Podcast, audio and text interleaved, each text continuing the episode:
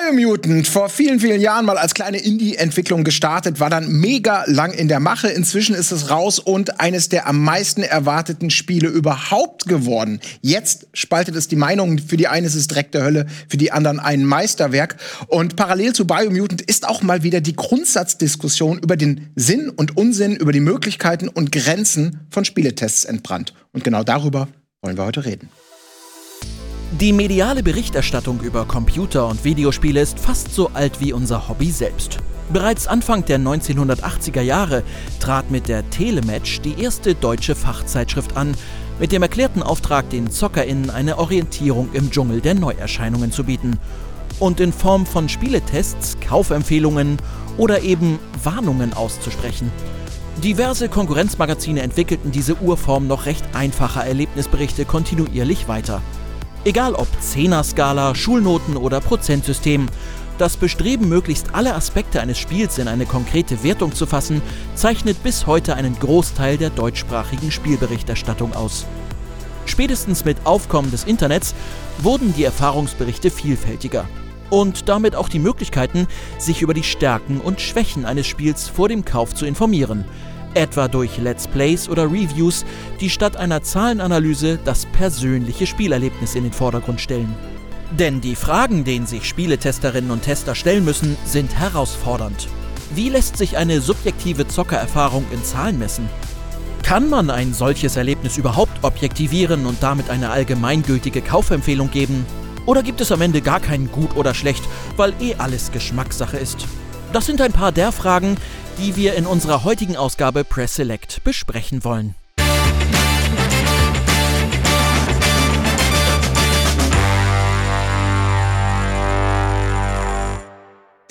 Und damit nochmal herzlich willkommen hier aus dem Studio ähm, in die Weiten der Welt zur neuen Ausgabe von Press Select. Ja, heute mal wieder eben so ein, ein Evergreen-Thema mit einem konkreten Anlass. Ich freue mich auch sehr, dass ich eine Runde hier begrüßen kann, die tatsächlich viele Facetten beziehungsweise Bereiche dieses Biomutants-Wertungsspektrums abdeckt, denn wir haben zwei Menschen äh, per Ferne sozusagen zugeschaltet, die einerseits sehr begeistert und andererseits deutlich weniger begeistert von Biomutant sind.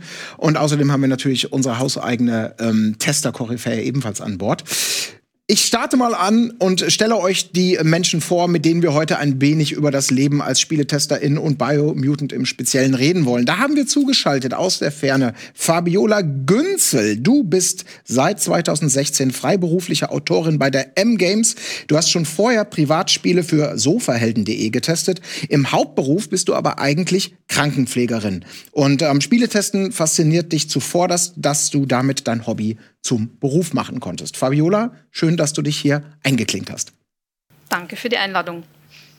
Das wird sehr, sehr, sehr spannend, denn du, so viel sei an dieser Stelle schon mal gesagt, du stehst quasi eher für die begeisterte Seite. Du hast im Namen der M-Games ähm, 88% Spielspaß verteilt für Biomutant. Das sieht aber möglicherweise unser nächster Gast ein wenig anders, denn ebenfalls digital zugeschaltet ist uns Dennis Michel. Er ist Redakteur und Community Manager bei der GamePro. Äh, du hast Ende 2016 als Praktikant bei Spieletipps.de angefangen. Du hast Wirtschaftswissenschaften studiert und ähm, eine Bachelorarbeit über Last of Us geschrieben. Und laut deiner eigenen Aussage hat sich dein Berufswunsch durch Demon's Souls und später Dark Souls konkret herausgearbeitet. Dennis, schön, dass du da bist. Ja, grüße euch, hi. Ja, und so viel sei schon mal verraten, äh, die 88, die habt ihr bei der GamePro nicht ganz gematcht. Ihr habt äh, als schlimmstes aktuell stehen 45% für die PlayStation 5 Fassung, die abgewertet wurde wegen diverser Bugs, aber 55% Spielspaß, das ist sozusagen euer allgemeingültigeres Urteil über Biomutant. Das ist korrekt, ja. Ja, wir bei der Game 2 haben zum Glück mit Zahlen, in diesem Fall zum Glück, nicht viel zu tun, denn äh, wir versuchen ja unsere Spieleberichterstattung eher in Erlebnisberichte, in, in, äh, in Texten auszudrücken und am Ende des Tages haben wir eben keine knallharte Zahl da stehen oder ein knallhartes Prädikat. Und deswegen freue ich mich umso mehr, dass auch unser Tester Christian Kurowski am Start ist. Du bist seit circa einem Jahr Redakteur bei Game 2. Davor warst du viele, viele Jahre bei der Gameswelt.de als Redakteur. Und du wolltest eigentlich mal Erzieher werden und hast dann interimsmäßig, bevor dein Ausbildungsplatz scharf geschaltet wurde, quasi bei Giga als Praktikant angeheuert. Daher kennen wir uns. Mhm. Das hat dir dann so gut gefallen, dass du dann Volo angefangen hast, dass du bei Sky beendet hast. Ja, Und mit Erziehungswissenschaften ist nichts geworden, aber du bist jetzt quasi seit vielen, vielen Jahren hauptberuflich Spieletester. Das ist richtig und äh, danke für die Einladung. Freust du dich darüber, dass du heute hier sitzt und nicht äh, Kinder ähm, was fürs Leben beibringst? Also tust du ja vielleicht auch als Spieletester. Ja, es ist ja schon irgendwie spannend. Ich glaube, manchmal überlege ich ein bisschen so, wie wäre jetzt mein Leben, wenn ich tatsächlich Erzieher geworden wäre. Hätte ich dann vielleicht schon eine Familie gegründet, ein Haus, würde noch in Mülheim an der Ruhr wohnen und mein Leben wäre halbwegs gesittet und ja, ich wäre mehr oder weniger gesattelt, aber ähm, ja, Videospielbranche ist auf jeden Fall ein wilder Ritt. Ein wilder Ritt, auf jeden Fall. Das kann man sagen. Genauso wie eben das Thema, über das wir reden wollen. Denn ich äh, gucke mal kurz in eure Tests rein. Also, Fabiola, wir fangen mal kurz bei dir an. Eben M-Games.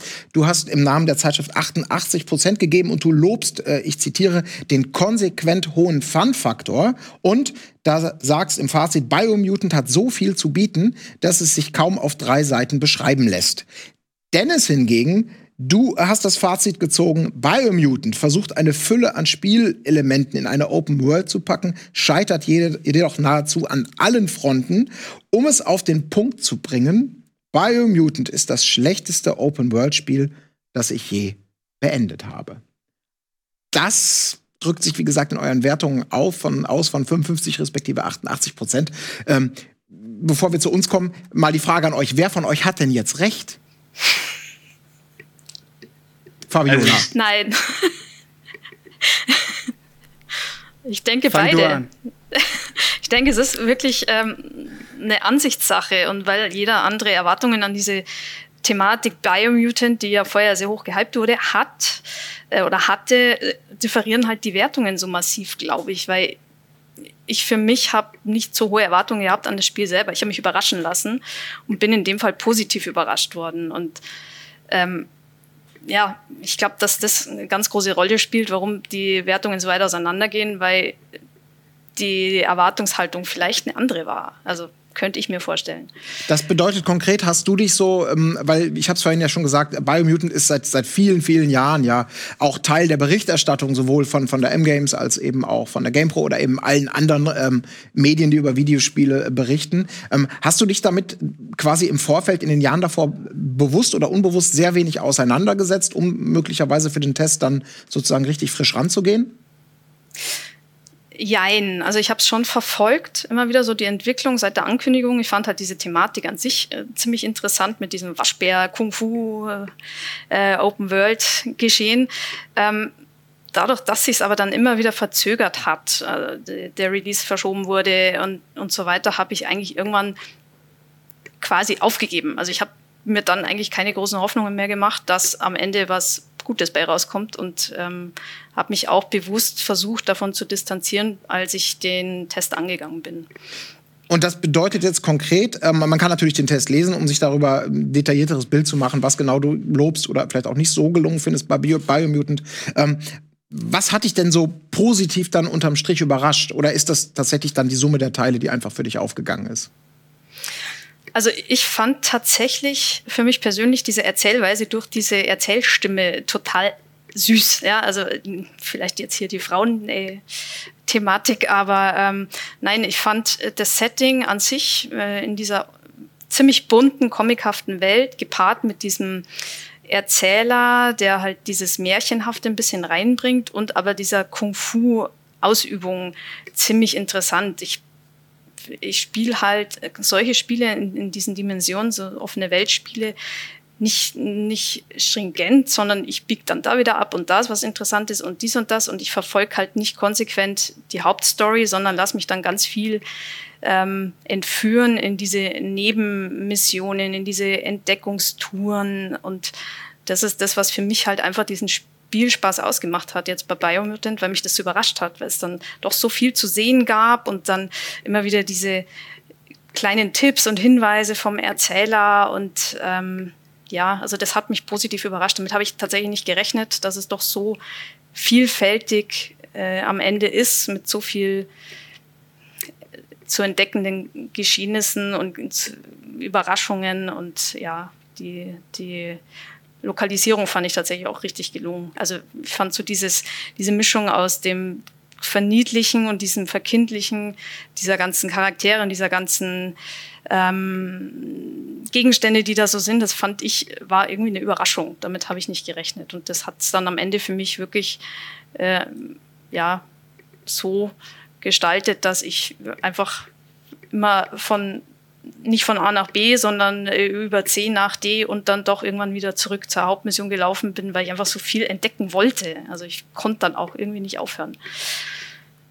Ja, Open-World-Spiele sind natürlich irgendwie auch immer so ein bisschen schwer irgendwie einzuschätzen, weil das liegt ja so ein bisschen in der Natur der Sache. Man kann sehr viel machen. Die einen lieben es, sich in Nebenquests und vielleicht auch in Fetch-Quests irgendwie auszulassen äh, aus, äh, und, und Stunden über Stunden drin zu investieren. Andere sagen, boah, nee, mir ist die Main-Quest deutlich wichtiger und haben deswegen grundsätzlich vielleicht schon eine ganz andere Haltung zu diesen, diesen Spiel Sandkästen, die einem viele Möglichkeiten geben. Aber du hast gerade einen, einen, einen Aspekt angesprochen, der vielleicht schon so ein Aspekt ist, über den die Meinungen sehr auseinandergehen, und zwar ähm, der Erzähler. Du hast gesagt, für dich, Fabiola, ist das super angekommen, ähm, dieser märchenhafte Erzähler, der, der, ähm, der das Ganze ja stellvertretend für alle anderen Figuren spricht.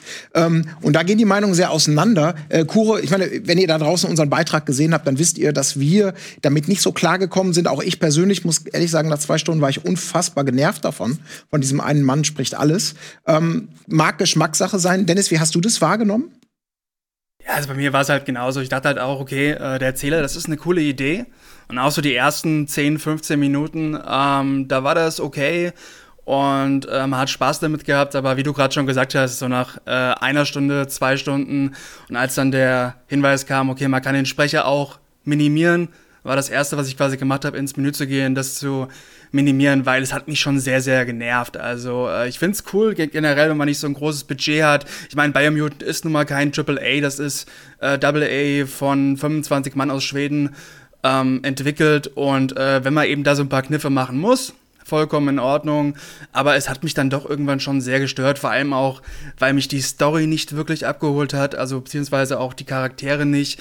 Das ähm, wie das rübergebracht wurde, der ganze Humor davon, dieses, ihr habt es ja, glaube ich, in eurem Beitrag auch so ein bisschen mit ähm, Glückskeks-Sprüche verglichen und das ist halt auch genau das, was ich in meinem Test auch geschrieben habe. Und so wirkte das auf mich auch und es war vom Pacing auch jetzt nichts, was mich abgeholt hat. Es war halt sehr langsam gewesen und da kamen auch viele Sprüche, ähm, die ich so ein bisschen unpassend fand, die mich generell auch so ein bisschen aus dieser Open World rausgerissen haben.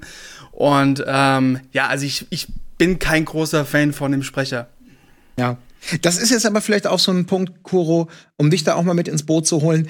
Das ist etwas sehr Ungewöhnliches, was Biomutant da macht oder was die Entwickler machen, aus welchen Gründen auch immer. Ne? Also zu sagen, wir machen jetzt einen Erzähler und nicht ein klassisches ähm, Voice-Over für alle Figuren oder wir verzichten und machen nur per Text. Es gibt ja diverse Varianten.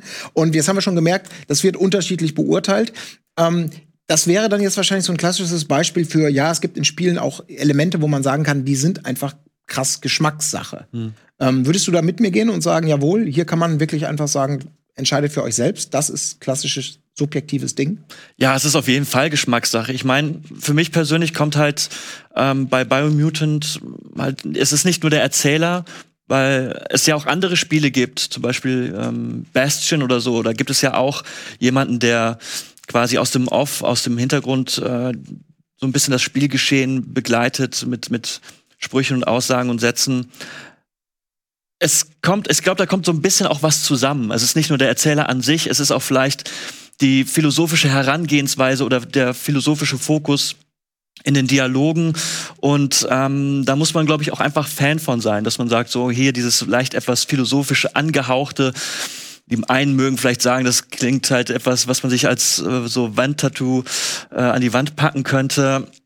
Ich war auch am Anfang der Meinung, okay, das ist eine interessante Lösung, weil das ja auch gerade schon gesagt wurde, eine ne Möglichkeit ist, vielleicht auch Budget zu sparen. Aber die Art und Weise, wie das umgesetzt wurde, beziehungsweise was gesagt wurde, ist halt etwas, was ausbaufähig ist, meiner Meinung nach. Aber ich kann auch verstehen, wenn Leute sagen, dass sie das atmosphärisch finden, weil das so ein bisschen dieses, diesen Märchencharakter unterstützt. Ja, über sowas wollen wir natürlich gleich auch noch mehr reden. Also über die, über die, was ist eigentlich subjektiv, was ist objektiv, was ist eigentlich messbar, was, was kann man so erklären, dass das nachvollziehbar ist oder ist eben alles, wie im Film gesagt, am Ende dann doch Geschmackssache? Aber vielleicht auch mal kurz eben auf das Feedback zurückkommen. Also wir als Tester, wir bemühen uns natürlich, hm, so verstehe ich zumindest den Job, seit ich ihn mache, dass man schon ein persönliches Spielerlebnis versucht, irgendwie so hochzurechnen und mit, mit Faktoren, ähm, die, die, die nachvollziehbar vielleicht sind, so zu begründen, warum man etwas gut, warum man etwas eher schlecht gefunden hat. Und dann natürlich in der Hoffnung, dass möglichst viele Menschen sagen, okay, ähm, das, was du da jetzt geschrieben hast, das ist für mich nachvollziehbar. Im Idealfall hat es vielleicht auch einen Nutzwert für mich und hat mir dabei geholfen. Oder ich habe es dann gekauft und konnte sagen, jawohl, ähm, ich kann das nachvollziehen, wie und was du verargumentiert hast. Das ist für mich aufgegangen. Äh, Fabiola, wie war das denn jetzt bei dir? Du bist mit 88 Prozent sehr, sehr hoch gegangen in deiner Beurteilung von Biomutant. Ähm, hast du da schon irgendwie Community-Feedback zu bekommen? Kannst du da uns vielleicht mal Einblick geben, was so an dich zurückgetragen wurde? Ähm, teils. Also es ist äh, zweischneidig. Es, es, gibt einerseits ähm, Feedback, dass äh, Leser, das, in dem Fall sind es bei uns ja Leser, ähm, das ähnlich sehen wie ich äh, oder nachvollziehen können. Und ähm, natürlich gibt es auch das Konträre, wo halt gleich, ähm, nee, und ist scheiße und die anderen äh, Redaktionen haben es so und so bewertet. Ähm, dass es sehr zwiegespalten ist, das ist ja normal. Das ist bei solchen Formaten wie jetzt Biomutant, das halt lange schon angekündigt war, lange gehypt wurde, äh, ist das zu erwarten. Ähm, ich glaube, es war halt teilweise auch noch sehr früh, um das wirklich äh, in der breiten Masse beurteilen zu können. Ich meine, es wird jetzt nachgepatcht, es, werden, es wird auf das Feedback der Community gehört. Ähm, heute kam wohl ein Patch raus, der da einiges äh, verbessert hat und korrigiert hat. Ähm, ja, also ich, für mich, ich glaube halt, ich habe dieses äh, im Hinterkopf immer gehabt, dass das eben ein kleines Studio ist. Ähm, man kann natürlich jetzt das Biomutant an sich, finde ich, nicht mit einem Assassin's Creed vergleichen, das aus einem Riesenstudio wie von Ubisoft kommt, weil das Budget ein anderes ist. Äh, ja, also also damit sprichst du natürlich jetzt einen Punkt an, über den wollen wir gleich auch noch reden, nämlich ähm, das gute alte, inwieweit meinetwegen die, der Hintergrund eines Spiels, also wir wissen, es ist ein kleines, es ist ein großes Team, es ist eine große Marke, es ist eine kleine Marke, Budget viel, Budget wenig, möglicherweise uns auch beeinflusst oder beeinflussen sollte oder eben auch gar nicht. Aber auch noch einmal kurz die Frage an Dennis zurückgespielt mit eurem sehr kritischen Test. Wie war das, wie ist die Feedback, ähm, wie ist das Feedback-Echo so bei euch ausgefallen? Also das erste Feedback, weil die Leute hatten es ja damals auch noch nicht gespielt gehabt, war erstmal wow, okay, Biomutant äh, 55, was ist da passiert? Weil, man muss ja klar sagen, ähm, damals als schon irgendwie 2017 das erste Bild dazu rauskam, da ist so ein, so ein Hype um dieses Spiel entstanden, weil man eben Fabelwesen, so ein Waschbär spielen kann.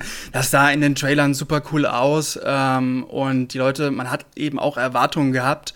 Wenn man dann eben sieht, okay, eine 55, man muss halt einfach sagen, eine 55 ist halt eine unfassbar niedrige Wertung. Also man hat das Beispiel auch schon bei Cyberpunk gesehen im Dezember, ähm, wenn dann ein Spiel quasi auf der PS4 mit einer, weiß ich nicht, äh, Kaufwarnung abgewatscht wird, dann ist das eben ein riesengroßes, ähm, ein, riesengroßer Aufschrei dabei, ja, und so ungefähr ein bisschen weniger war es bei Biomutant genauso. Deswegen also die ersten Kommentare waren erstmal so, oh, okay, das ist wirklich krass. Und ähm, dann, was bei uns immer so ist, ähm, dann wird dann geguckt von, von den äh, Leserin, ähm, wie hat ein Four Players bewertet, wie hat eine M-Games bewertet und so weiter und so fort. Und als dann quasi so ähm, der Four Players Test rauskam, die, ich glaube, da steht bei 59 oder sowas, dann war erstmal so, ach ja, okay, kann schon irgendwas dabei sein. Dann ist halt meistens immer die Nächsten, die dann schreiben, yo, auf, auf Metacritic, äh, da es dann auch irgendwie eine paar 60, also wird der Test schon irgendwie stimmen. Das sind halt immer die, so diese äh, Meinungen, die da halt so reingekommen geklatscht werden, würde ich jetzt mal sagen, ohne irgendwie großartig auf ähm, den Text einzugehen, einfach nur anhand von Wertungen, weil das muss man halt sagen, das Wichtigste ist halt wirklich, du musst dir den Text durchlesen, weil ähm, das ist halt der Punkt.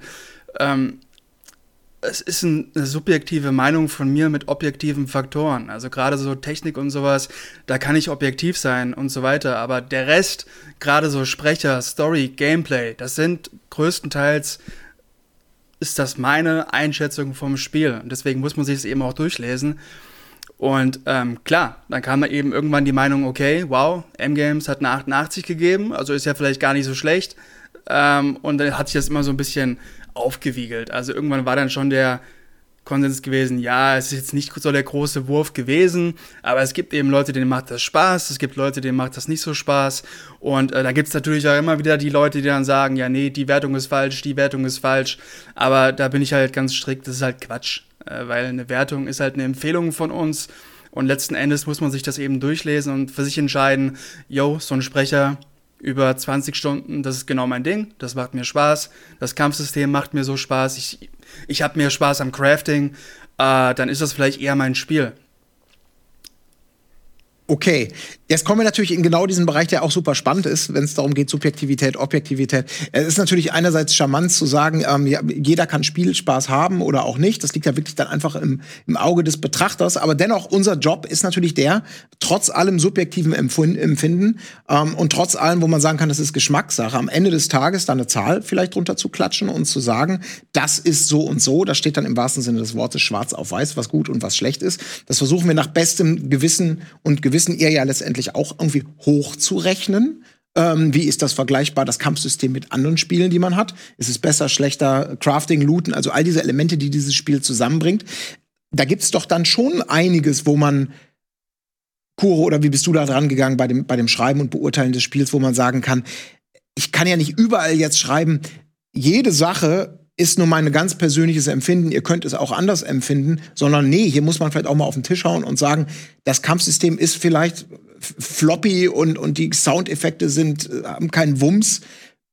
Punkt. Ähm, wer das anders sieht, hat vielleicht eher nicht recht. Oder wie ist deine Haltung dazu? Ja, man kann natürlich schon sagen und, und auch zeigen, ja, zum Beispiel der visuelle Stil oder die Texturen oder wie du auch schon gesagt hast, der Sound, da gibt es Schwächen, aber es ist natürlich ich finde, das kann man, muss, kann man immer noch. Klar ist das dann in dem Fall ähm, vielleicht etwas, was objektiv, was man sagen kann, yo, das stimmt. Aber dann ist es ja immer noch die Einordnung, die subjektiv halt noch mal so ein bisschen von der Seite kommt. Weil ich finde, natürlich kann man zum Beispiel sagen, so, ja, das, das, die Grafik in Biomutant oder die Texturenqualität lässt zu wünschen übrig. Dann kann man natürlich aber sagen, dann muss man natürlich für sich selbst entscheiden, so, ja, aber wie wichtig ist mir das? Ist das vielleicht etwas, worüber ich hinwegsehen kann? Oder beeinflusst das irgendwie den Spielspaß, den ich habe? Und dann finde ich, ist das trotzdem in, in, in, in, der ersten Reihe quasi schon so, okay, es gibt vielleicht objektive Sachen, die man herausfiltern kann, aber dann in der zweiten Stufe, wie ordne ich das für mich ein? Ist das etwas, was mich wirklich nervt oder kann ich damit leben? Genauso im umgekehrten Fall, ähm, gibt es etwas, was ich besonders gut finde, was man sagen kann, so ja, das, das, äh, die Erkundung macht Spaß, aber wie wichtig ist das für mich? Ist mir vielleicht eine Story wichtiger? Und dann finde ich, ist das immer noch, dass, dass da trotzdem noch so ein, so ein subjektiver ja, Schliff trotzdem noch mal drüber kommt. Ja, aber am Ende des Tages, es muss ja irgendwas bei rauskommen, es müssen Gründe geliefert werden. Wie empfindet ihr das, Fabiola und Dennis? Ist das für euch, hm, also das ist ja einerseits vielleicht eine Hilfestellung zu sagen, am Ende des Tages müssen da auch Zahlen bei rauskommen, es muss runtergebrochen werden, gut, schlecht, Argumente geliefert werden für, für die Zahl, die am Schluss da draufsteht. Ist das für euch eher ein hilfreiches Orientierungskorsett, weil ihr steht dann ja quasi mit diesem Spiel auch im Kontext von anderen Tests bei euch auf der Plattform? Oder ist das am Ende des Tages ähm, sowas, wo man sich wünschen würde, nee, Zahlen und immer diese Wertungen, eigentlich wäre so ein völlig free floatender Text, wo man einfach mal seinen persönlichen Spieleindruck abgibt. Das wäre eigentlich das Ding. Das würde mir viel mehr Spaß machen als Spieltester. Weg mit den Zahlen, hin zum komplett subjektiven. Also ich sag's mal so, also in meiner perfekten Welt gäbe es keine Zahlen bei Tests. Ähm, aber das ist nun mal einfach nicht die Realität. Also auch wenn wir unsere Community fragen, ja, wie schaut's aus bei Tests, ähm, sollen wir überhaupt noch eine Wertung hinmachen? Hatten wir überlegt. Ich meine, klar, wenn die Leute sagen, nee, das brauchen wir überhaupt nicht. Aber der Punkt ist halt immer, ähm, sehr viele lesen sich den Test dann halt auch nicht im Detail durch, äh, springen sofort zur Wertung oder zum Meinungskasten, lesen den durch, was ich auch voll verstehen kann. Nicht jeder hat Zeit, irgendwie ähm, 15.000 Zeichen äh, Text zu lesen, ist schon bewusst.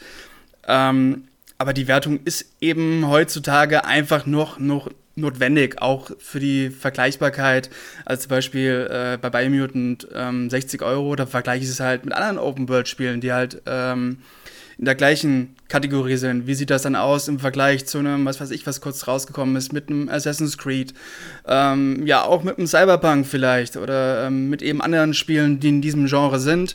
Und dann hast du eben zur Vergleichbarkeit die Note da stehen, weißt, okay, Open-World-Spiel, Biomutant ist für Dennis eine 55, ähm, Assassin's Creed hat eine 70 bekommen, Cyberpunk hat die Wertung bekommen, dann kannst du das eben besser einordnen. Ähm, von daher, ich finde das auch nicht schlimm. Ich habe da kein Problem, eine Wertung ähm, zu geben. Ähm, wie gesagt, in der perfekten Welt bräuchte ich es nicht, aber ja gut. Wie siehst du das, Fabiola? Ja, ich sehe das eigentlich ähnlich wie Dennis. Mir geht es auch oft so, dass ich ähm, mir denke, hm, die Zahl am Ende des Artikels oder des Tests, die spiegelt jetzt nicht unbedingt exakt das wieder, was ich äh, empfinde oder was ich im, im Artikel schreibe. Ich finde schon auch, es ist oft schade oder man merkt manchmal am Feedback auch der Community, dass sich die Leute halt an diesen Zahlen aufhängen und aber gar nicht sich wirklich den, den Test selber durchlesen, wo dann eben auch mal auf die Details eingegangen ist. Warum, warum finde ich das jetzt gut oder die Zusammenhänge hergestellt werden. Ähm, also für mich wäre es tatsächlich auch ein äh, Wunsch ähm, oder ich fände es auch natürlich einfacher, wenn man das Ganze ohne ähm, Zahlenwertungen machen könnte, aber wie Dennis auch schon sagt, das ist halt einfach was, ohne das geht es heutzutage nicht, ähm, weil man ja auch eine gewisse Orientierung braucht, die sich halt in Zahlen gut widerspiegeln lässt. Ähm, ich finde das äh, faszinierend, ähm, weil ich mache den Job ja quasi auch schon ein bisschen länger und ähm, es ist gerade mit heutzutage aus meiner Sicht auch gar nichts zu tun. Ich glaube, heute ist es vielleicht sogar noch freier als früher. Früher, sage ich jetzt mal, waren diese Zahlen noch viel, viel strikter oder es war vollkommen klar, wer sich da mal wagt an ein Magazin oder so, ähm, das keine Wertungen hat. Pff, da kannst du direkt das Ganze einstampfen. Aber diese Diskrepanz ist auf der einen Seite viele Leute, die den Job machen, sagen, oh, ich würde mich am liebsten davon irgendwie befreien von den Wertungen und ich würde es lieber lockerer machen. Ähm, viele Fans auch, die da draußen sagen, ach, was sollen die Wertungsdiskussionen, das ist doch äh, völlig unwichtig. Aber dennoch traut sich niemand, sich wirklich davon so richtig zu verabschieden. Warum sind diese Zahlen denn so unglaublich wichtig und warum klammern sich dann doch am Ende des Tages fast alle so dran? Also ich muss ja sagen, bei meinen fast zehn Jahren bei Gameswelt haben wir einmal so die Klaviatur der, der Zahlenwertung sind wir durchgegangen. Also als ich angefangen habe, hatten wir auch noch diese typische bis, ja, in Anführungsstrichen 100 Punkten oder Prozent, die man halt ähm, geben konnten. Dann haben wir uns irgendwie nach ein paar Jahren entschieden, wir wechseln auf ein Zehner-System. Also man konnte halt von eins bis zehn Wertungen geben.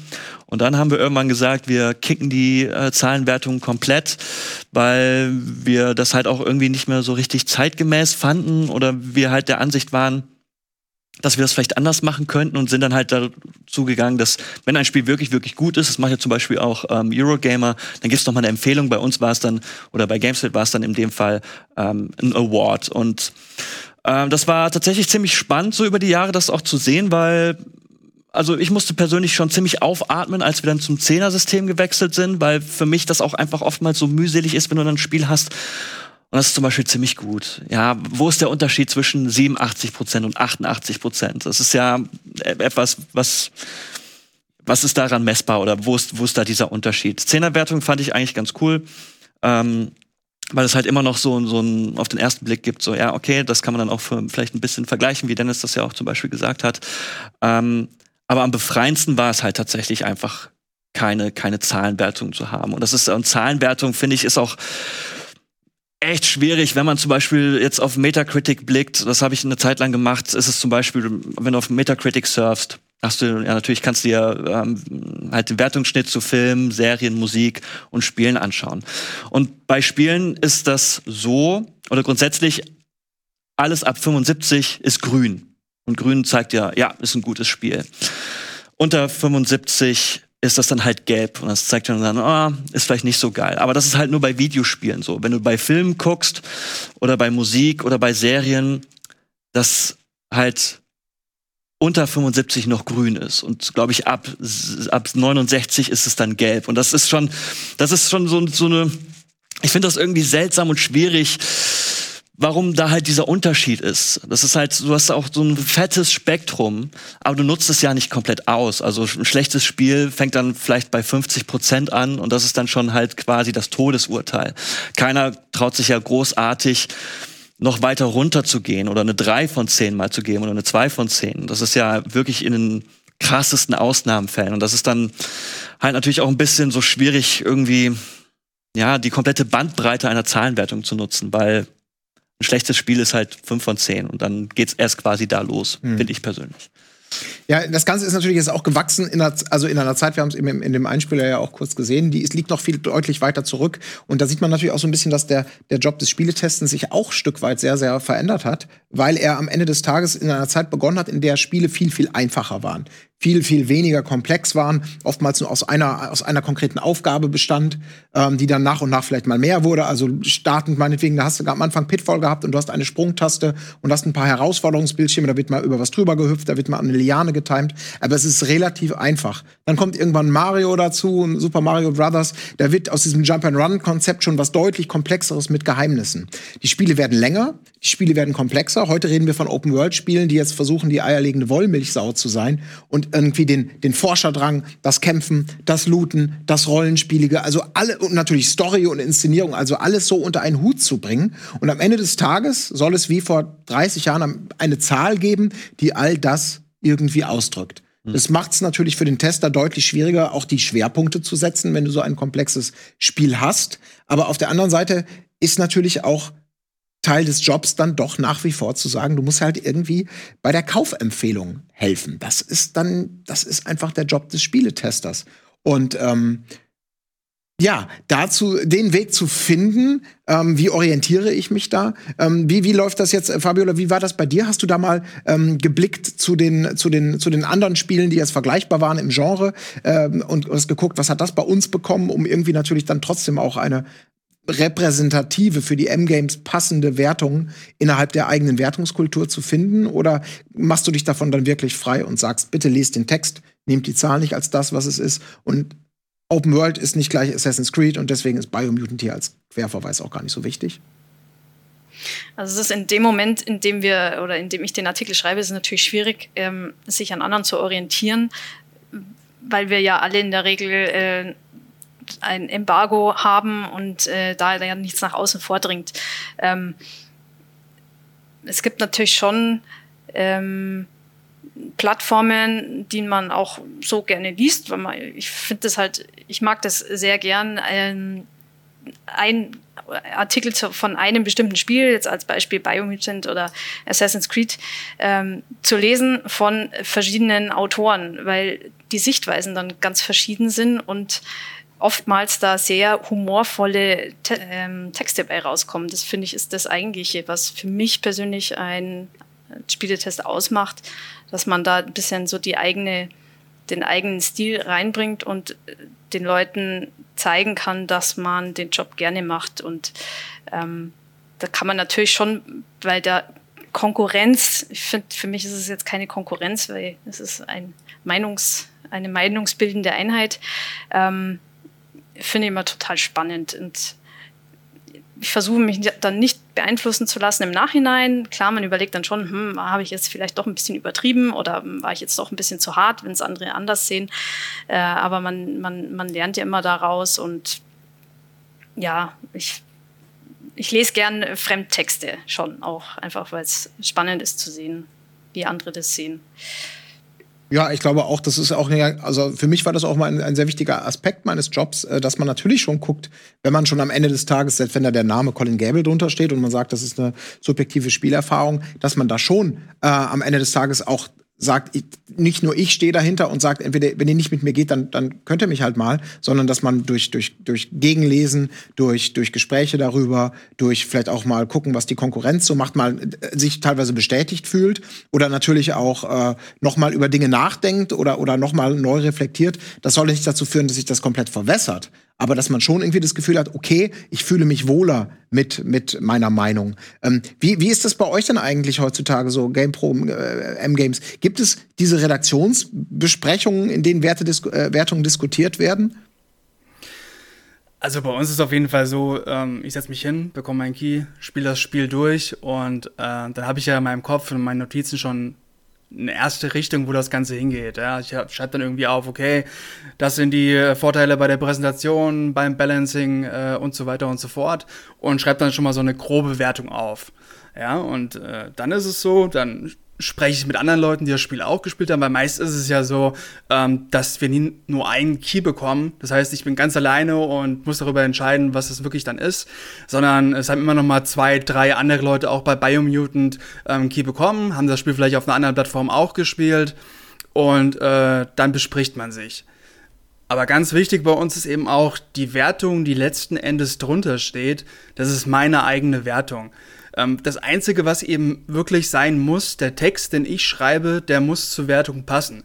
Das heißt, wenn ich jetzt zum Beispiel irgendwie äh, eine 55 für Biomutant gebe, aber im Text steht überall drin, yo, das ist eigentlich ganz cool und so weiter und so fort und das macht sogar ein bisschen besser als in Assassin's Creed, dann äh, passt das nicht irgendwo. Ne? Also es muss schon wirklich, ähm, der, der Leser, die Leserin muss den Text lesen, muss zur Wertung gehen und muss sich denken, yo, der Text, der liest sich auch wie eine 55. Das ist eben ganz wichtig. Ähm aber du hast vorhin gesagt, es gibt für dich so, wenn du das Spiel beurteilst, ähm, objektive Aspekte und subjektive Aspekte. Und all das, wie gesagt, transformiert sich dann in eine Zahl. Ähm, wie, wie bist du bei Biomutant vorgegangen? Wie hast du denn da für dich so die Schwerpunkte gesetzt, dass du wirklich sagst, so, dass der Faktor, dieser Bereich des Spiels ist jetzt wichtiger, der ist vielleicht eher unwichtig, so dass es am Ende des Tages irgendwie eine nachvollziehbare, für die stringente Argumentation gegeben hat. Also das Ding ist ja, ähm, grundsätzlich spiele ich das Spiel als Gesamtheit und ähm, ich drösel das nicht sofort auf in, ja, die Präsentation ist so und dann schwenke ich mit meinem Reagenzglas ein bisschen in die Richtung und also ich spiele das Spiel durch und habe dann ja ein Gefühl, wie die Wertung ungefähr aussehen müsste nach dem, wie viel Spaß ich gehabt habe, ja. Und äh, dann ist es bei uns eben so, wir haben verschiedene Kategorien, wir haben Präsentationen, dann schreibe ich meine Punkte da auf. Ähm, ja, das Spiel sieht super aus, da gibt es Bugs, ähm, das Kampfsystem hat mir Spaß gemacht und so weiter und so fort. Und eben die Punkte müssen eben auch ein bisschen zur Wertung passen, weil wenn ich überall fünf Punkte gebe bei uns und dann steht da eine 50, das passt dann auch wieder nicht. Aber ähm, grundsätzlich ist es halt wirklich so, ich spiele das Spiel durch, überleg so ein bisschen, yo, habe ich Spaß gemacht, äh, habe ich Spaß gemacht, habe ich Spaß gehabt am Spiel oder eben nicht. Und ähm, dann hast du schon mal so eine grobe Tendenz und dann guckst du eben, wie du das Ganze mit den einzelnen Punkten so ein bisschen abwägst. Ähm, hat mir das Kampfsystem jetzt äh, komplett keinen Spaß gemacht oder gab es da nur einzelne Punkte, die nicht funktioniert haben? Und bei Biomutant zum Beispiel war es eben so gewesen, das war für mich in allen Punkten, hatte das gute Ansätze gehabt, also auch von der Story, vom Erzähler, ähm, vom Kampfsystem, vom Crafting. Das waren alles Punkte gewesen, wo ich gesagt habe, yo, das ist eigentlich ganz cool, hat aber für mich letzten Endes ist es einfach nicht aufgegangen. Also auch mit einem guten Böse-System, das ist ein cooler Ansatz gewesen, aber so richtig funktioniert hat es eben für mich nicht. Und ähm, dann ist eben auch ganz wichtig, auch bei meinem Test, das ist ja kein Totalausfall. Also was Kuro eben auch schon gesagt hat, ähm, eine 55, das, das klingt halt super mies, aber es ist ja jetzt kein Spiel, das unspielbar ist. Ja, es ist jetzt keine PS4-Version von Cyberpunk oder sowas. Das ist halt wirklich ein Spiel, ähm, das Leuten definitiv Spaß machen kann. Also Leute, die auf Open World, die vielleicht ein bisschen mehr Fetch Quests mögen, die generell den Look super finden, ja. Und ähm, deswegen, also der 55 ist ja nicht das Schlechteste, was es gibt, aber ist eben auch nicht das Beste, was es gibt. Und das war eben so meine Intention dahinter, zu sagen, okay, es hat für mich in allen Punkten nicht funktioniert, ähm, aber ist jetzt auch kein Totalausfall. Mhm. Aber genau, Fabiola, bei dir ist es ja ein bisschen anders. Es hat quasi fast allen Punkten, wenn ich dein, dein, dein, dein, ähm, dein Fazitkasten, dein Meinungskasten gerade auch noch so ein bisschen im Hinterkopf habe, hat es sehr gut funktioniert und das Gefühl, das insgesamt äh, dann überwogen hat beim Spiel, war ja auch sehr gut. Hm. Ja, genau. Also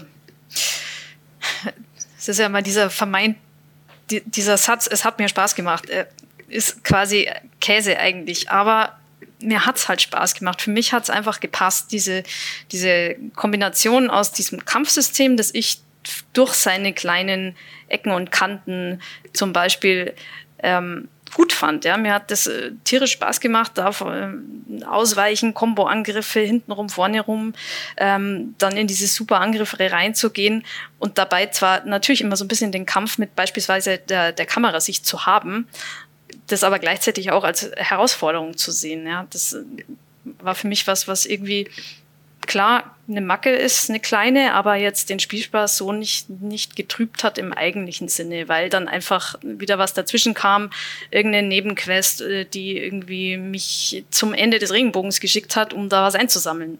Das, was dann irgendwie ziemlich überraschend kam. Ähm, ja, also für mich hat es halt irgendwie gepasst. Für mich war es stimmig, es hat mich gut unterhalten, es hat Abwechslung geboten. Ähm, ich hatte halt eben, aber wie gesagt, ja auch nicht, nicht so ganz hohe Erwartungen dran. Ja, aber dieses, dieses, ich glaube, das ist so ein bisschen, das ist, das ist, das ist Segen und Fluch zugleich. Du hast es gerade selber gesagt, dieser Satz. Es hat mir Spaß gemacht. Da hat man das Gefühl, wenn es danach geht, äh, salopp formuliert, es gibt immer irgendwo irgendjemanden auf der Welt, der sagt, ja, aber mir hat's doch Spaß gemacht. Und natürlich über Geschmack kann man nicht streiten oder auch ganz wunderbar streiten, so je nach, nach, nach Plauderlaune, wie auch immer. Ähm, klar, du kannst auch Spaß daran haben, bei einem Rennspiel einfach nur mit einem Auto eine Straße entlang zu fahren und die ganze Zeit eine Taste gedrückt zu halten. Ähm, 50 Euro drauf zu schreiben, da gibt's dann vielleicht viele Tester, die sagen, oh, du kannst nicht mal lenken, oh, es gibt keine Autos, es gibt keine spannenden Strecken. Aber irgendjemand spätestens bei den, bei den großen Online-Rezensionen wird schreiben fünf Sterne. Hat mir super Spaß gemacht, weil meinetwegen man da so gut chillen kann. Das kann ja ein Argument sein, weswegen man auch Spaß hat.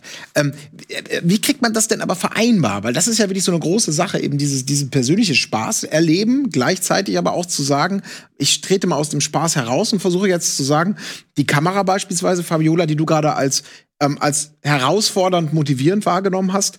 Ähm, wir haben uns ja auch ein bisschen drüber unterhalten, wir fanden diese Kamera eher nervig und kacke. So, ist das jetzt eine reine subjektive Wahrnehmung oder muss man da auch irgendwo mal sagen, also sorry, man darf damit Spaß haben, das will niemand nehmen, aber vielleicht, wenn wir 100 Tester fragen, würden die meisten meinetwegen sagen, die Kamera ist super geil oder sie ist eher scheiße.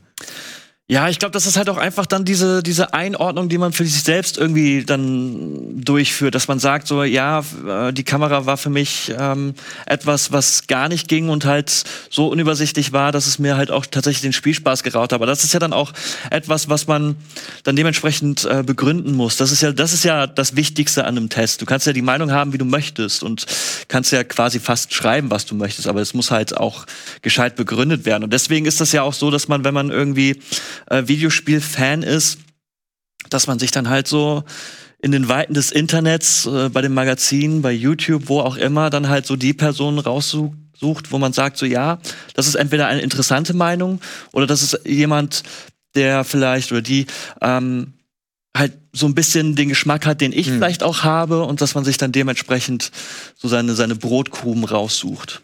Aber ich habe so ein bisschen den Eindruck dabei, dass man häufig ähm, Sachen, die man die man gut findet, die kann man irgendwann mit dem K.O.-Kriterium, es hat mir halt Spaß gemacht. Was willst du dagegen sagen? Das reicht dann als Legitimation. Dinge, die man aber kritisiert, die müssen natürlich im Detail begründet werden, weil einfach nur zu sagen, es hat mir keinen Spaß gemacht, das reicht dann nicht. Da braucht es dann schon eine, eine konstruktive Analyse und eine, eine große Erklärung, die dann irgendwie auch nachvollziehbar ist. Ähm, ist das dann nicht manchmal auch so ein bisschen der easy way out beim Testen, wirklich zu sagen, ich scheiß drauf auf das Objektive und ich, fokussiere mich auf das Subjektive oder ähm, Fabiola, Dennis, wie seht ihr das?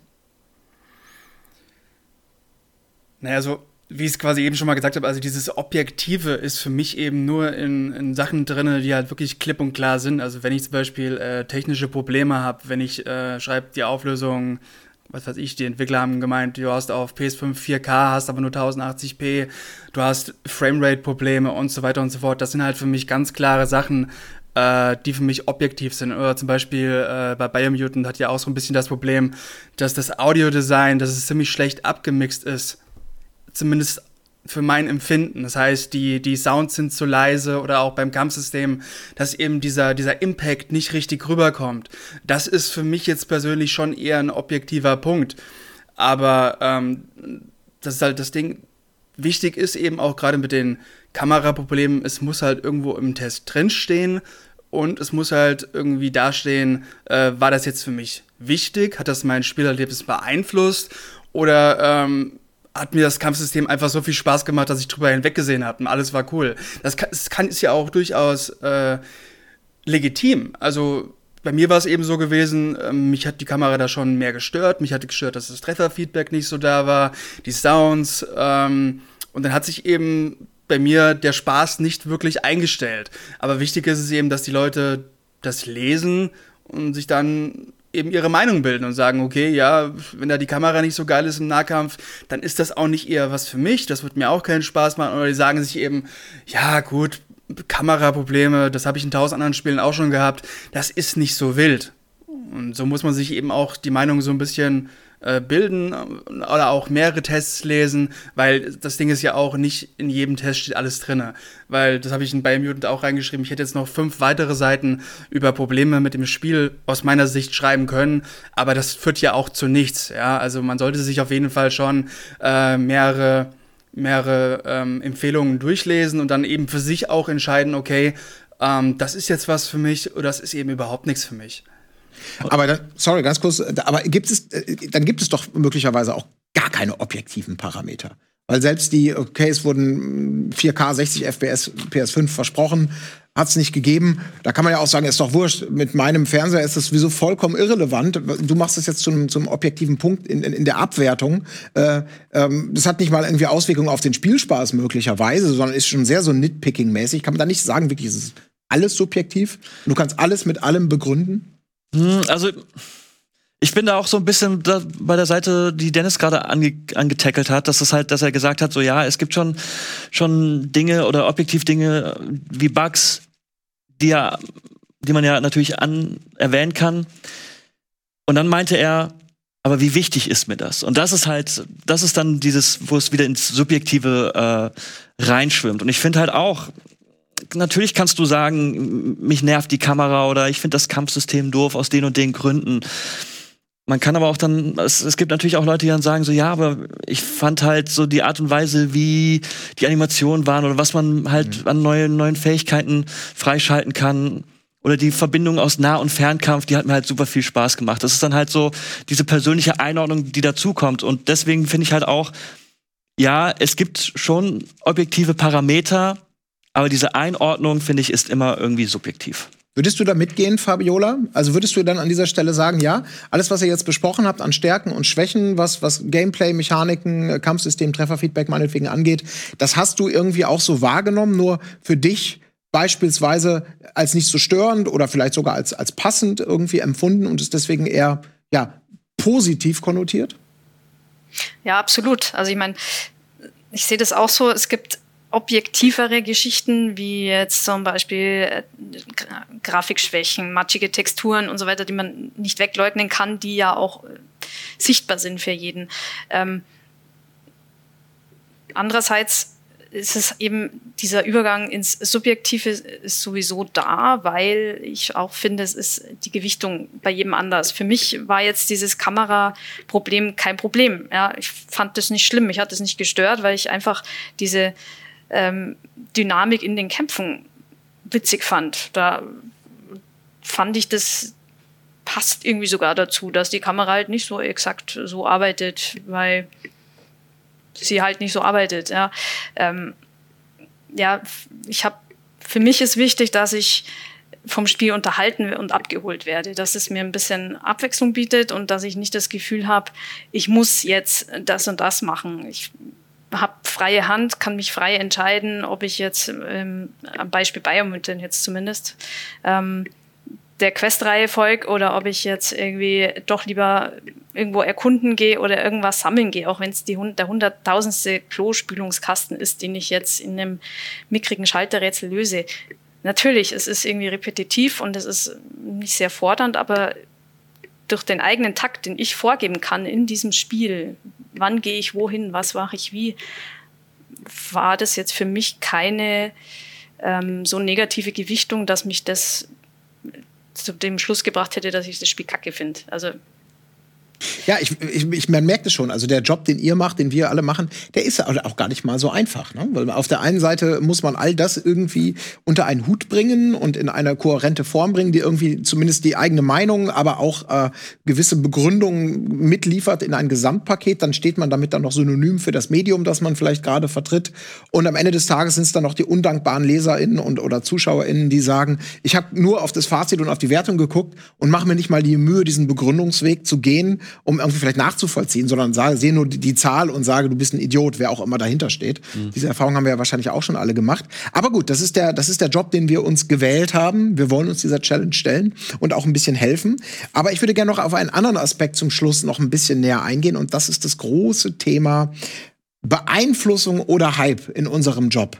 Ähm, wie, wie, wie geht ihr damit um? Weil aus meiner Wahrnehmung sind wir ja als berichterstattende Medien sowohl Täter als auch Opfer. Soll heißen, wenn es darum geht, das nächste Hype-Spiel irgendwie zu definieren, dann ist es in unserem Interesse, dieses Spiel zu behandeln, darüber zu berichten im Vorfeld, weil wir wissen, es hat, es, es hat ein Interesse da draußen. Und äh, möglichst positiv vielleicht auch zu berichten, weil, weil es vielleicht wirklich ein super spannendes Spiel ist. Und dann kommt irgendwann dieser Moment, wo man testen muss, und dann muss man sich im Prinzip komplett davon befreien und auch sagen, okay, unsere mediale Berichterstattung hat seit zwei Jahren darauf hingearbeitet und uns viele LeserInnen gebracht, ähm, dass wir dieses Spiel als Next Big Thing äh, hochjatzen. Fingers crossed, bitte lass es auch so sein. Und dann kommt das Spiel raus und man muss sich davon frei machen und plötzlich sagen, der Hype war komplett unberechtigt, im schlimmsten Fall. Das Spiel ist richtiger Mist. Ähm, ist wahrscheinlich schwer zu sagen, aber, aber ähm, Dennis, wie, ihr habt ja auch viel über Biomutant zum Beispiel berichtet. Wie würdest du selber sagen, ist Hype so ein Thema, ähm, der dich in deiner Arbeit irgendwie beeinflusst oder wie definierst du dich dann als Tester oder als Redakteur, der vielleicht auch im Vorfeld schon über so ein Spiel äh, berichten muss oder darf? Also ich muss sagen, dass das Wort Hype ist mittlerweile wirklich so negativ behaftet. Dabei heißt es ja eigentlich nur, ich freue mich auf etwas. Ja, und ähm, das Ding ist, ich würde den Job nicht machen, wenn ich mich nicht tierisch auf Games freuen würde. Ja, also wenn zum Beispiel jetzt äh, ein neuer Trailer zu Elden Ring rauskommt, irgendwann in fünf Jahren, ja, ähm, dann bin ich da gehypt in Anführungsstrichen. Das heißt einfach nur, ja, ich habe Bock auf das Spiel, ich will das spielen und ähm, das ist ja auch was ganz Normales. Aber ich setze mich jetzt ja nicht beim Test hin äh, mit meinem Fanshirt und äh, bin da die ganze Zeit über 20 Stunden gehypt, weil das Ding ist ja auch, wenn das Spiel einfach mir keinen Spaß macht, dann ist der Hype innerhalb von fünf Sekunden verlor äh, verloren eben. Und von daher, ich sehe das auch immer oft in den Kommentaren so ein bisschen drin, ja, eine Hype-Wertung und so weiter, wenn man mal eine 90 gegeben hat und so weiter. Aber ja, mir hat das Spiel eben Spaß gemacht. Und ähm, klar, den Hype gab es vorher, den gab es bei Biomutant, den gab es bei Cyberpunk zuletzt. Aber letzten Endes hast du das Spiel gespielt, hattest Spaß oder hattest eben keinen Spaß am Spiel. Und der Hype wird dann eigentlich mehr oder weniger ausgeblendet. Ja, gut, aber trotzdem hat man ja irgendwie eine mediale äh, Historie meinetwegen mit dem Produkt. Und da ist es dann ja, ist es ja so, fiktives Beispiel, wenn du jetzt schreiben würdest, äh, Spiel X, dieses Spiel könnte ganz gut werden. Das werden wahrscheinlich mhm. eher weniger Menschen klicken als Spiel X, das, das beste Open-World-Spiel aller Zeiten, Fragezeichen. Also genauso, also du, man muss ja journalistisch irgendwie, um, um Aufmerksamkeit zu generieren, einerseits damit spielen und die Leute catchen und so diesen Hype befeuern und gleichzeitig immer irgendwie diese Gefahr haben, dass man am Schluss dann trotzdem nicht sein Gesicht verliert oder einigermaßen auch glaubwürdig natürlich nicht einfach nur werbend und, und posaunend sagt, das wird das nächste Ding, sondern das auch so ein bisschen, ja, so einordnen, dass man am Schluss vielleicht sagen kann, okay, wir haben euch aber auch nie mehr versprochen, als der Test vielleicht jetzt halten kann, weil unser journalistischer Kodex sagt, hm, seien wir mal lieber vorsichtig. Also das ganz große Ding dabei ist eben immer auch gerade bei Kolumnen vorab oder wenn du irgendwie eine Preview schreibst, ähm, es muss halt ganz klar hervorgehen. Also bei Biomutant war es ja wirklich so gewesen, du konntest das Spiel, glaube 2018 oder 2017 auf der Gamescom spielen und danach hat dieses Spiel quasi nie jemand, also zumindest weiß ich nicht, dass das Spiel jemand noch mal gespielt hat. Und das heißt, alles, worauf du deine Berichterstattung auslegst, sind Trailer oder das, was dir eben Entwickler gesagt haben. Und da ist es eben ganz, ganz wichtig, wenn wir schreiben, okay, Biomutant könnte die neue Open-World-Hoffnung äh, sein. Das haben wir auch so gesehen. Weil alles, was wir bis dato gesehen haben an Trailern und so weiter und so fort, das sah nun mal unfassbar cool aus. Und selbst wenn ich heute noch Trailer für Biomutant mir angucke, denke ich auch, boah, ja, das Spiel hätte ich mal gerne gespielt. Aber ähm, wichtig ist eben wirklich, dass im Text drin steht, okay, wir konnten das Spiel nicht spielen oder das ist eben nur ein Ersteindruck, weil äh, egal, selbst wenn, wenn du irgendwie ein Spiel für, für zwei, drei Stunden gespielt hast, das sagt ja im Endeffekt nichts über das finale Produkt aus. Und das muss ich eben als äh, Leserin auch wissen, ja. Also ich muss eben wissen, okay, das ist ein Ersteindruck und der war super, aber alles, was danach kommt, bitte abwarten bis zum Test. Weil ähm, das ist ja auch so ein Ding, wenn wir ein cooles Spiel sehen, dann berichten wir drüber und setzen es eben auch ins, ins Verhältnis zu anderen Spielen. Und auch zu Open-World-Spielen wie jetzt bei Biomutant. Klar. Mhm. Ja, also am Ende des Tages muss es halt begründet und begründbar sein. Aber würdet ihr sagen, jetzt, ähm, um mal zum, zum Ende vielleicht zu kommen, ähm, Spieletests, so wie wir sie klassischerweise kennen, wie wir viel darüber gesprochen haben, also eben etwas Subjektives in eine objektive Form bringen, Zahlen und so weiter und so fort. Braucht's die heutzutage noch dringend oder vielleicht mehr denn je? Ich meine, es gibt mit tausend alternative Formen, sich über Spiele zu informieren. Äh, die UserInnen da draußen haben alle Möglichkeiten zu sagen, ich höre mir Podcasts an, gucke da mal in Let's Play rein, gucke mir Screenshots an, lehne mir Produktrezensionen bei großen Elektroseiten, whatever durch. Ähm, hat da unsere Form der klassischen traditionellen Berichterstattung vielleicht möglicherweise auch einfach äh, ausgesorgt oder ist sie vielleicht wichtiger denn Yui, Fabiola? Also ich glaube, es wird weniger. Es wird ähm, weniger wichtig für die Leute da draußen, weil es vielen einfach auch die Zeit fehlt oder die Lust fehlt, sich bewusst mit einem drei, vier, fünfseitigen Artikel auseinanderzusetzen. Ähm, durch diese Vielzahl an, an Möglichkeiten, sich über ein Spiel zu informieren, sei es jetzt in einem Preview oder sei es im fertigen Produkt, über Trailer, über Let's Plays, wie du schon gerade gesagt hast, ähm, ist eigentlich ist diese, diese Masse an Eindrücken so hoch, dass ich tatsächlich glaube, dass die Wichtigkeit von äh, Spieletests, wie wir sie machen, gegeben ist, aber ich glaube zunehmend weniger wird, weil einfach viel zu viel andere Eindrücke einwirken können. Das, ja, was eigentlich schade ist. Was denkst du, Kuro? Ach, ich glaube, dass klassische Videospiel-Reviews immer noch wichtig sind. Also vielleicht nicht mehr so wichtig wie noch vor 10, 20 Jahren, weil da, wenn du dich über Videospiele informieren wolltest, dann hast du vielleicht in deinem Bekanntenkreis mal gefragt, wenn es schon jemanden gab, der das oder spielen konnte. Aber äh, wenn du dann diese Person nicht hattest, dann konntest du dich halt eigentlich nur irgendwie großartig auf Videospielmagazine stützen. Das hat sich ja mittlerweile einfach geändert.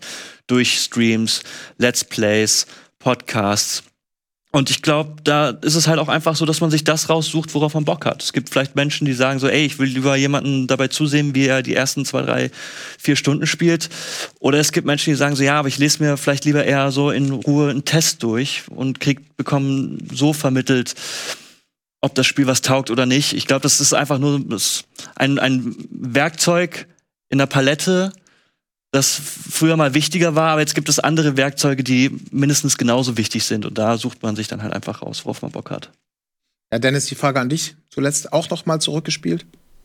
Gehe ich mit. Also, mein Glas hat nachgelassen mit Let's Plays und äh, vor allem auch den ganzen Services. Also gerade so äh, Game Pass ist mittlerweile so ein mächtiges Instrument. Also wenn zum Beispiel ein Outriders vor ein paar Monaten direkt im Game Pass landet, dann müssen wir uns eben wirklich auch die Frage stellen, lohnt sich da ein Test, gerade wenn Keys zum Beispiel spät kommen? Weil es kann rein theoretisch jeder für einen relativ geringen Preis sich das Spiel angucken, sich seine eigene Meinung drüber machen und braucht jetzt nicht in den Laden rennen und 60, 70 Euro für dieses Spiel ausgeben. Und da ähm, werden Tests aus meiner Sicht schon weniger wichtig. Nur es trifft halt auch nicht auf jedes Spiel zu. Also gerade jetzt bei äh, Biomutant, das hast du eben in keinem Service drinne. Das Spiel kostet 60 Euro und da ist finde ich schon wichtig, dass man sagt, okay, ähm, da lese ich mir vielleicht noch mal einen äh, Test durch oder gucke mir ein Let's Play an. Ähm, aber eben da, wo man eben auch denkt, okay, von demjenigen, wo ich das konsumiere, dem vertraue ich, ähm, dem seine Tests lese ich gerne, ähm, dem schaue ich ger gerne zu und ähm, also ganz an Bedeutung werden Tests in den nächsten Jahren nicht verlieren. Sie haben verloren, aber ja, so ist das eben. Tja, so ist das eben. Wir werden sehen, wie es sich entwickelt. Wir sind ja hoffentlich alle noch möglichst lang Teil dieser, dieser potenziellen Entwicklung. Ähm, ich bin gespannt. Irgendjemand von euch, der jetzt sagen würde, oh, nach dem Gespräch oder mit ein bisschen mehr Reflexion oder noch mal drüber nachdenken, ich hätte jetzt mein, meine, meine Zahl vielleicht geändert nach oben oder nach unten oder sagte, nein, das ist für mich immer noch so, wie es damals war, so ist es noch heute. An euch beide da draußen natürlich primär gerichtet. Nee, also ich, ähm, ich bleib bei der 55, ja. Alles klar, Fabiola, du wahrscheinlich dann auch. Ich bleibe auch bei meiner Wertung. Ich lasse mich vielleicht auf 87 runterhandeln. Nein, ich finde es nach, ich nach wie vor, also es ist äh, ein empfehlenswertes Spiel und am Ende sollte man, glaube ich, auch gar nicht so viel äh, Gewicht auf irgendeine Zahlenwertung setzen, weil am Ende verbindet uns alle das gleiche Hobby und die gleiche Leidenschaft. Das sind nun mal Videospiele, die man eben nicht ganz objektiv betrachten kann. Aber wir bemühen uns dennoch redlich weiterhin darum. Ihr Lieben, ähm, vielen, vielen, vielen Dank ähm, in die Weiten der Republik ähm, wo ihr euch gerade zugeschaltet habt oder natürlich auch hier direkt neben mich ins Studio einmal. Vielen, vielen Dank, dass ihr dabei wart. Das war eine, eine spannende, interessante Diskussionsrunde. Und ihr da draußen könnt euch natürlich überlegen, was ist denn die Meinung zu Biomutant, mit der ich am meisten gehe? Oder habe ich vielleicht neue Argumente für oder gegen die Investition in selbiges Spiel gefunden hier? Es hat mir viel Spaß mit euch gemacht. Ich bedanke mich sehr für eure Unterstützung. Und natürlich auch an euch da draußen gilt wie immer. Ähm, schön, dass ihr dabei wart. Ähm, Kommentiert, was das Zeug halt, wo ihr selber steht zu dem Thema, was ihr von Spieletests haltet oder warum das Ganze vielleicht komplett reformiert werden sollte. Einfach ab in die Kommentare. Ich bin gespannt, was da passiert. In diesem Sinne, ähm, tschüss an euch alle und bis zum nächsten Mal bei Press Select.